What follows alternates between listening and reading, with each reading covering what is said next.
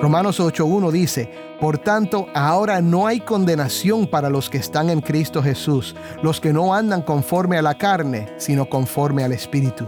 Está hecho, consumado es. Y esto significa que podemos descansar en lo que Cristo hizo, porque lo que hizo fue perfecto y completo. Todo tu pasado, escucha, todo tu presente y todo tu futuro está seguro en sus manos.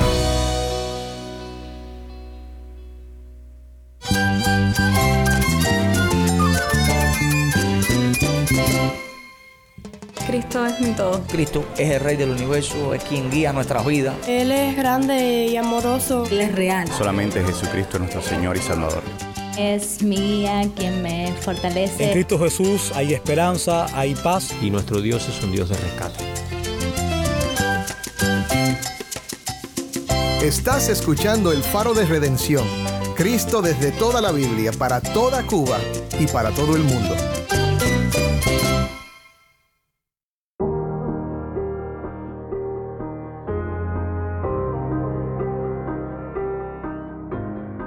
Hola, soy el pastor Dani Rojas, el nuevo director y locutor del Faro de Redención. Gracias por acompañarme hoy. Hoy continuamos con una nueva serie titulada La naturaleza del Hijo. Cuando hablamos del Hijo, estamos hablando de Jesucristo, la persona más importante de toda la historia. Vamos a mirar juntos varios pasajes de la Biblia que hablan de la naturaleza del Hijo de Dios y hablaremos con unos amigos acerca de la importancia de esta doctrina. Hoy seguiremos en la epístola a los Hebreos. Si tienes una Biblia, busca Hebreos capítulo 1, versículo 1 y quédate conmigo para ver a Cristo en su palabra.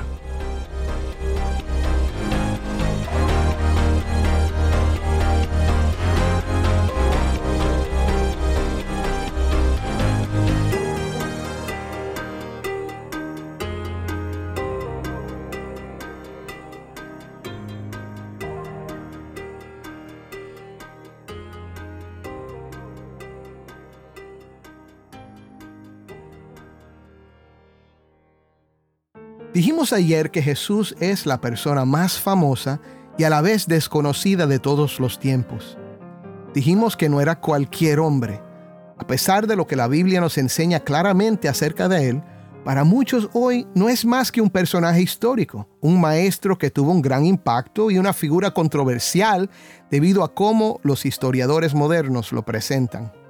Por ejemplo, desde los años 1700, muchos eruditos han tratado de usar métodos críticos para hacer una búsqueda del verdadero Jesús.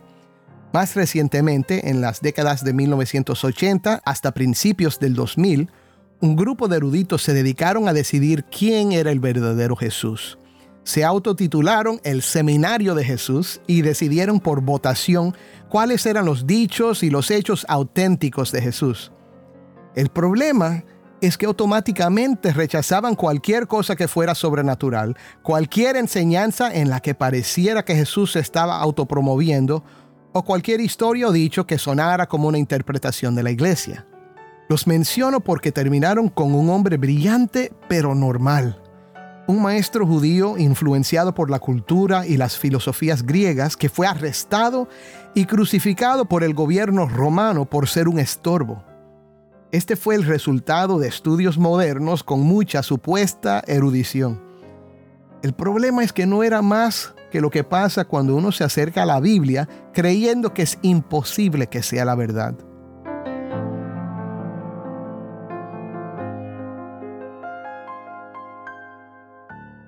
Conozco a personas que aceptaron estas conclusiones como si fueran la verdad. Creían que a través de estos libros escritos por miembros del Seminario de Jesús sabrían quién era el verdadero Jesús.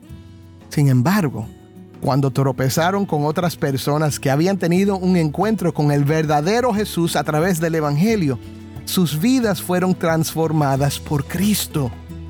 Mi hermano, quiero que entiendas que uno puede saber mucho acerca de una figura histórica, pero el verdadero Jesús no está escondido en la Biblia ni en la historia.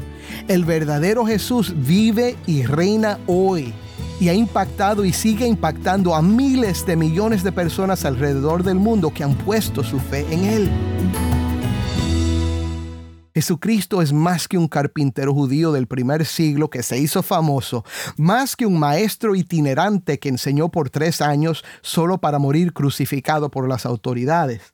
Es el Hijo de Dios, la última revelación de Dios, y los que creen en Él han descubierto lo que la Biblia dice, que no es solo verdad, sino que es la verdad más significativa y poderosa que el ser humano puede conocer.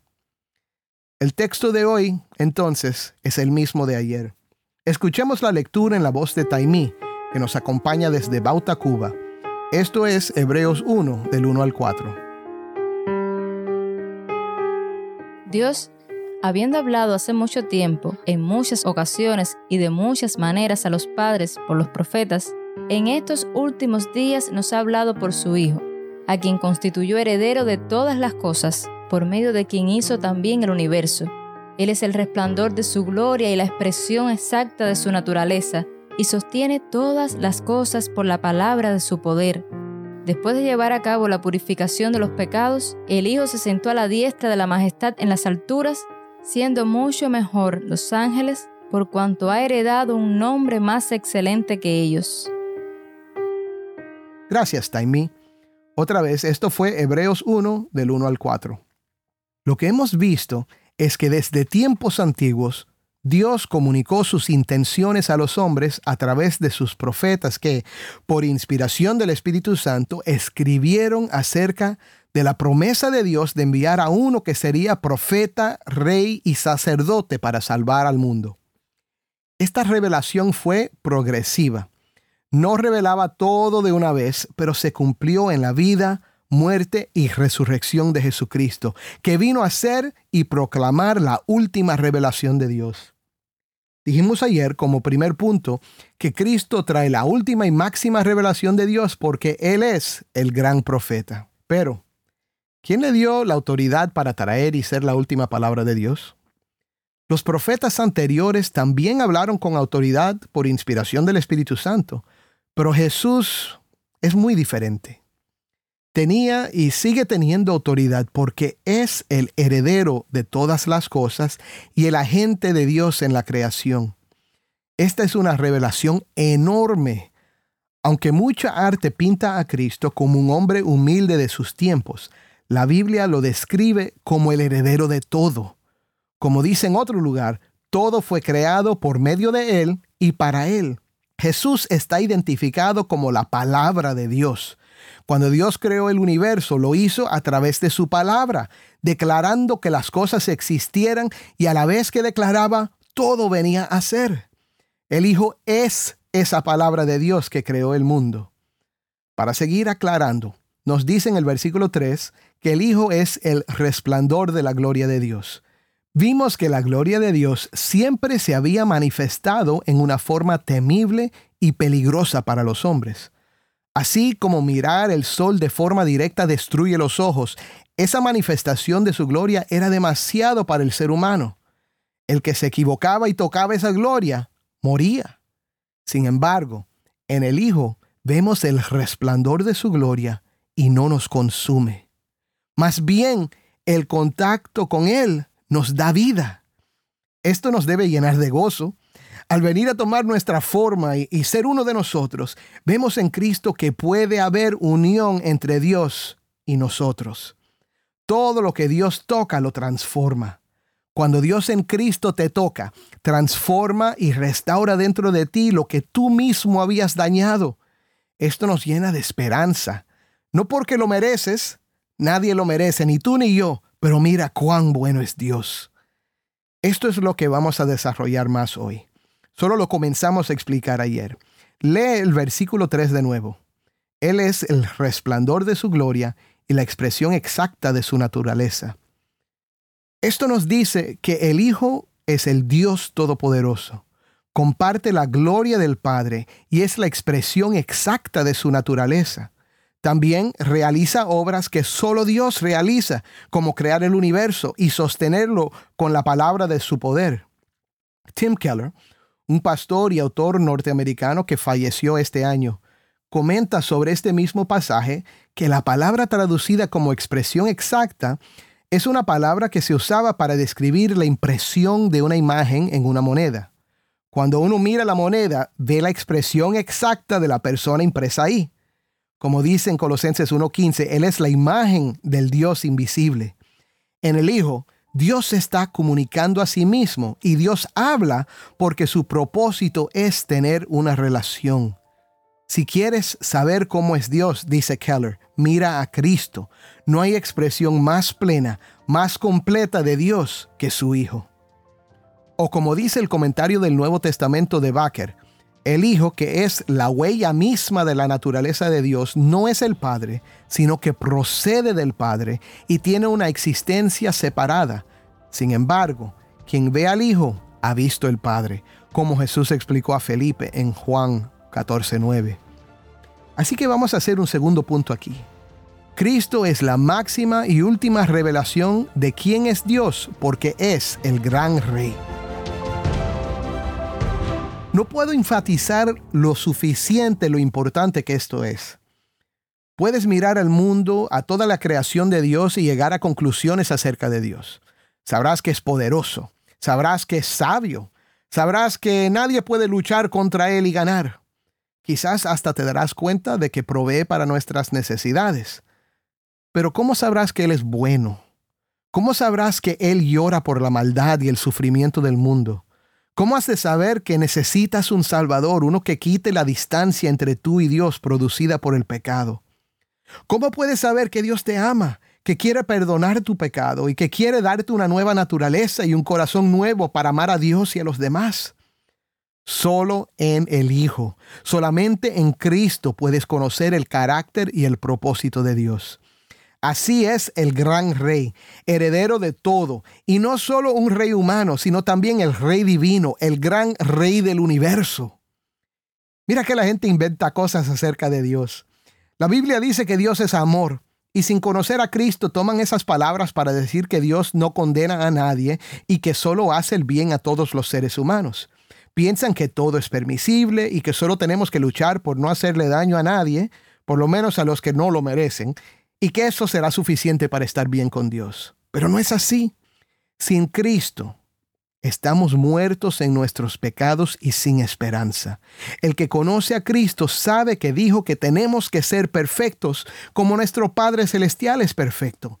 El gran Rey lo demanda. Jesús enseñó que el pecado no es solo externo, sino que es la actitud interna, que tal vez nadie la ve ni la reconoce, de dónde sale el pecado en su vida, a través de sus enseñanzas, sus milagros y todos sus hechos, vemos la perfección que Dios desea y que no podemos lograr.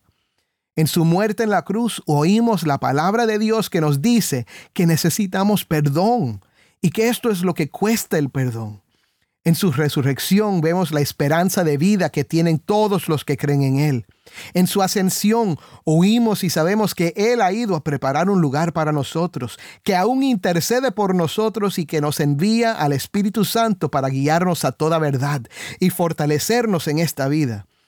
Y en su promesa de volver otra vez nos deja saber que el pecado y el sufrimiento tendrán su fin y que algún día todo será como debe ser cuando toda rodilla se doblará y toda lengua confesará que Jesucristo es el Señor. Ahora, no hemos terminado de mirar el versículo 3.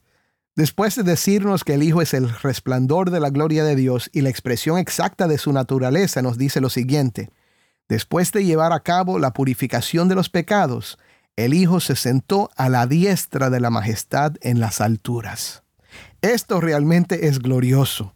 El autor de los Hebreos nos ha dicho que en estos últimos tiempos Dios ha hablado por medio de su Hijo, el gran profeta, y nos ha dicho que su Hijo es el heredero, el agente de la creación, el resplandor de su gloria, la expresión exacta de su naturaleza, el gran rey, o sea, que es Dios así como el Padre es Dios. Pero ahora nos dice lo que vino a hacer vino a purificarnos de nuestros pecados. Ya lo había mencionado, pero quiero que veas algo poderoso aquí. Aquí lo vemos con una tercera función, el que llevaba a cabo la purificación de pecados. En el Antiguo Testamento era el sumo sacerdote que hacía eso. El Hijo también es el gran sumo sacerdote. Ponle mayúscula a todos esos títulos. Él es todas esas cosas al máximo, la expresión suprema de lo que esas funciones, esos oficios llevan a cabo. Déjame explicarlo.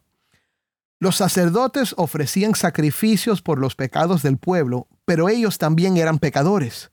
El autor explicará esto más a fondo después, pero aquí vemos un destello de la gloria de Cristo como sumo sacerdote. Cuando los sacerdotes ofrecían sacrificios, no se sentaban. El trabajo nunca terminaba. El pueblo seguía pecando y siempre se necesitaban más sacrificios. Miren la grandeza del Hijo. Habiendo llevado a cabo la purificación de los pecados, ¿qué hizo el Hijo? Se sentó. Y dice que se sentó a la diestra de la majestad en las alturas. Esto significa que los sacrificios terminaron, que los pecados ya han sido purificados y no hay necesidad, escúchame, no hay necesidad de más sacrificios. Entonces el tercer punto es este. Cristo trae la última y máxima revelación de la salvación de Dios como el gran sumo sacerdote. Mi amigo, esto es algo que necesitas oír que yo mismo necesito oír todos los días. Cristo llevó a cabo la purificación de pecados y se sentó. Es más, antes de morir, Jesús dijo desde la cruz, tetelestai, consumado es. Esto significa pagado por completo. Es por esto que se sentó. En su vida, Cristo hizo todo lo que nunca habíamos podido hacer como personas que habíamos quebrantado la ley de Dios, merecíamos la penalidad de romper esa ley, que es la muerte. Sin embargo, Cristo obedeció y cumplió a perfección la ley de Dios. Esto lo llamamos su obediencia activa. Y entonces murió en la cruz para pagar la penalidad del pecado. Esta fue su obediencia pasiva. Entiende el gran significado de esto. Nuestro representante como ser humano fue Adán como nuestro representante, falló, y en Adán seguimos viviendo con la penalidad de su pecado y del nuestro. Cristo es el segundo Adán.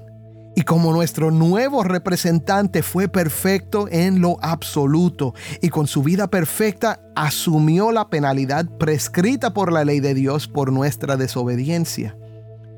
Todos los que estamos en Cristo estamos representados por Él. Romanos 8.1 dice, Por tanto, ahora no hay condenación para los que están en Cristo Jesús, los que no andan conforme a la carne, sino conforme al Espíritu. Está hecho, consumado es. Y esto significa que podemos descansar en lo que Cristo hizo, porque lo que hizo fue perfecto y completo. Todo tu pasado, escucha, todo tu presente y todo tu futuro está seguro en sus manos.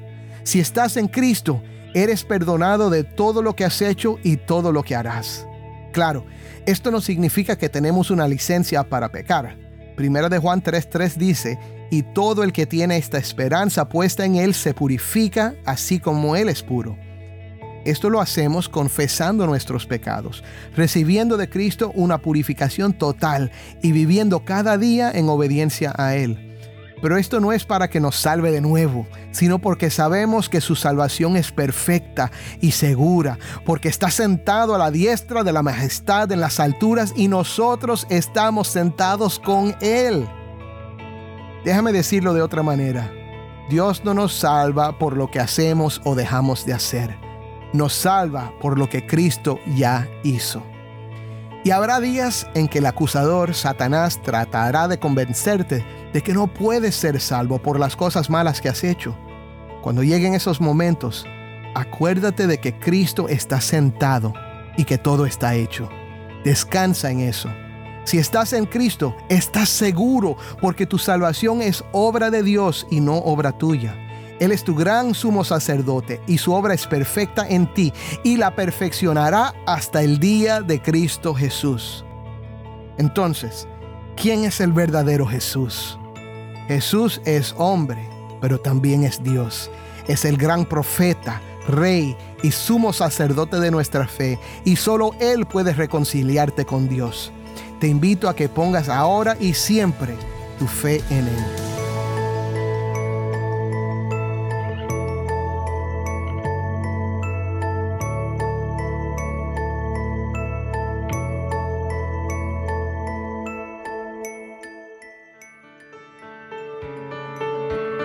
Pastor Dani Rojas y esto es el faro de redención.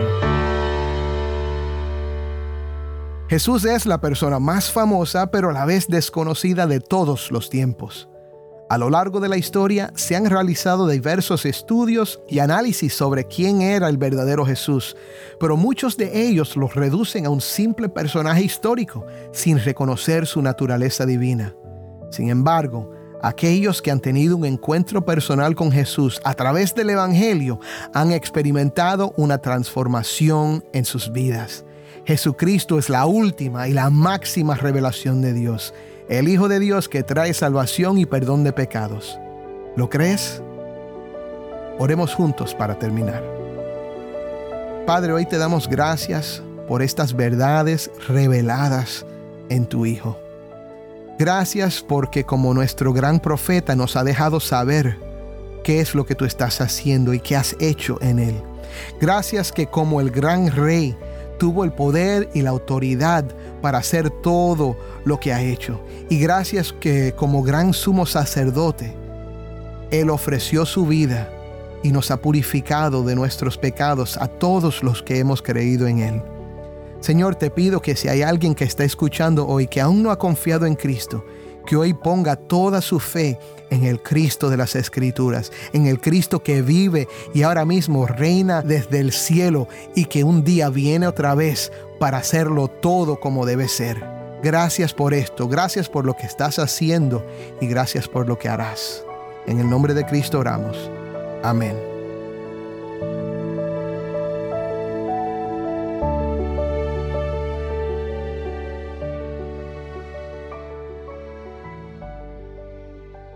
Querido oyente, te agradezco por pasar este tiempo con nosotros estudiando temas que nos fortalecen en nuestro caminar cristiano. Si estos mensajes han sido de bendición para ti, nos encantaría saber de ti. Nuestro correo electrónico es ministerio arroba el Nuevamente, nuestro correo electrónico ministerio arroba el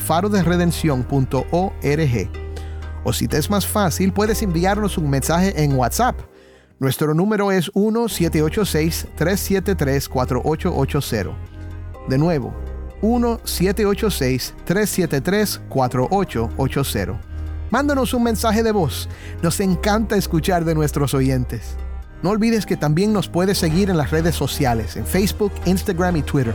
Solo busca el faro de redención y allí encontrarás más contenido durante la semana para animarte en tu fe y para mantenerte informado sobre el ministerio de El Faro.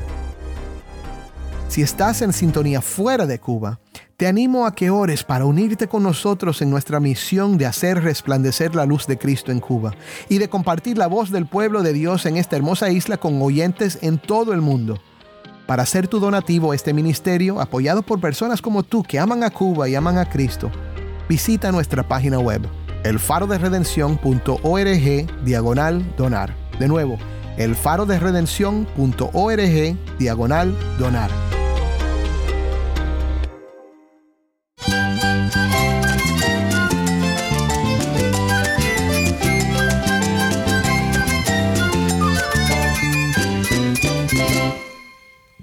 Pastor Dani Rojas y esto ha sido el Faro de Redención. Te invito a que me acompañes mañana en esta serie La naturaleza del Hijo. El Faro de Redención, resplandeciendo la luz de Cristo desde toda la Biblia, para toda Cuba y para todo el mundo.